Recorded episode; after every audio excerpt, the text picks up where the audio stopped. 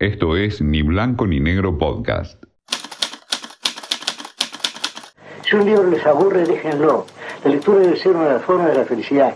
Más vale leer mal siendo uno mismo que, que pretender igualar a un buen lector profesional. Cuando uno atrapa a un lector, logra comunicarle un ritmo respiratorio que no se puede romper porque se rompe despierta. Libros de arena por Pibe Acasuso. Flores robadas en los jardines de Quilmes es una novela bendecida. Bendecida porque es de esas novelas que marcan el final de una época y el comienzo de otra.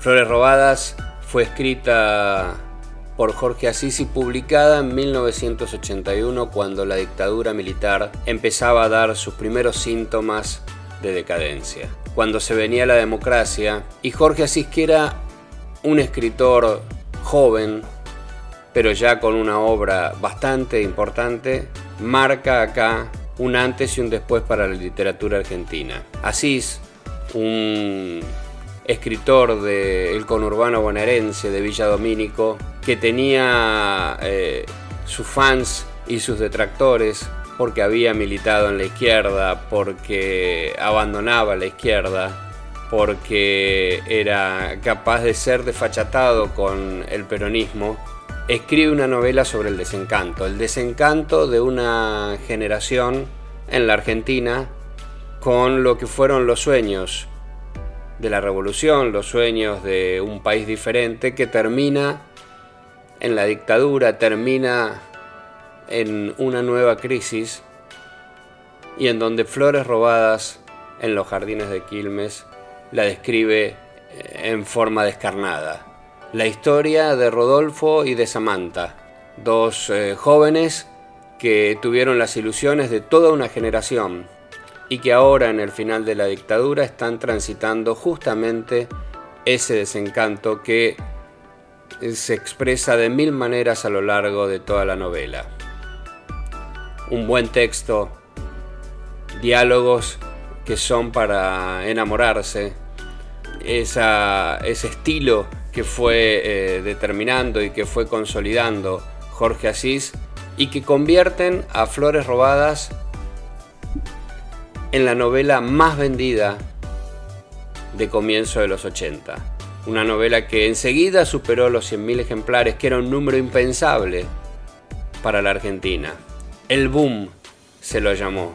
Asís que en ese tiempo dejaba la redacción del diario Clarín para dedicarse de lleno a la literatura, se transforma así en un escritor exitoso. ¿eh? Después vendrían otras obras, otras polémicas que lo transformaron también en una suerte de escritor maldito de la Argentina.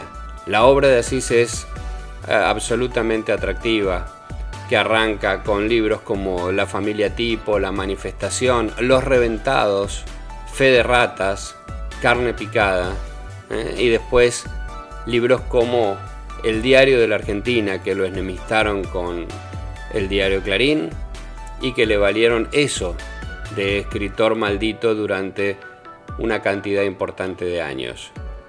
Pero Flores Robadas es quizás su pico más alto en la literatura, no solo porque fue un libro muy vendido, sino por el tipo de polémica que generó en toda una generación de intelectuales en la Argentina, de quienes lo amaron y de quienes lo odiaron, y porque, y porque contó mejor que nadie, desde un lugar, desde el conurbano bonaerense, ese, esa situación que vivió la Argentina, de eh, querer eh, vivir un sueño, el sueño de una sociedad más igualitaria, más democrática, diferente, y terminar justamente bajo la dictadura y el fascismo que ya asomó en los gobiernos democráticos anteriores al derrumbe total de la dictadura militar.